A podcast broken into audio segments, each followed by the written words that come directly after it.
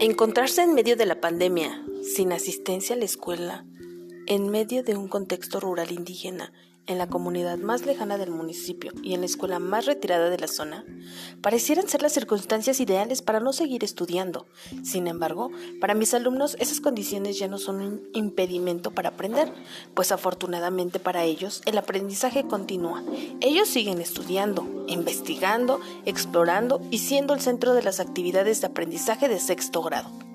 Debido a que el 100% de los estudiantes cuentan con televisión y celular y el 90% con señal de cadenas televisivas, así como WhatsApp, mi comunicación ha sido un 60% por medio de mensajes, por su forma de dividirla en varios tipos, es decir, escritos, mensajes de texto, visuales, videos, imágenes, esquemas, etc.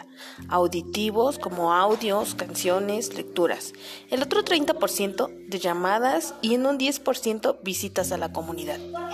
Mi forma de enseñanza ha sido variada con el paso del tiempo.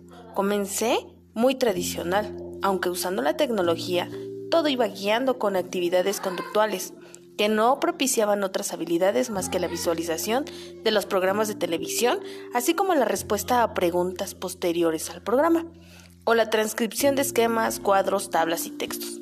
Posteriormente, después del Consejo Técnico pasado, gracias al intercambio de experiencias y comentarios con el colectivo docente y con las autoridades virtualmente presentes, comencé a priorizar Seguí pidiendo que vieran los programas, pero me enfoqué en actividades como las que marca las estrategias a distancia. Aprende en Casa 2, en la página de internet, en la parte de El reto de hoy, con actividades más contextualizadas y cercanas al alumno. He implementado actividades de investigación y participación con los miembros de su familia, la observación y valoración de su comunidad.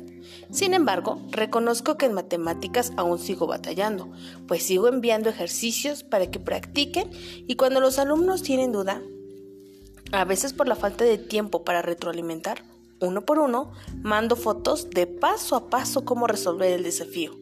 Solo en algunas ocasiones envío preguntas que guíen al alumno durante su proceso. Sin duda, tarea compleja. Pretendo seguir diseñando actividades con mayor significado para los niños, sencillas pero que impacten. Alguna de ellas retomarlas de las sugerencias recientes en las videoconferencias implementadas para nuestro apoyo.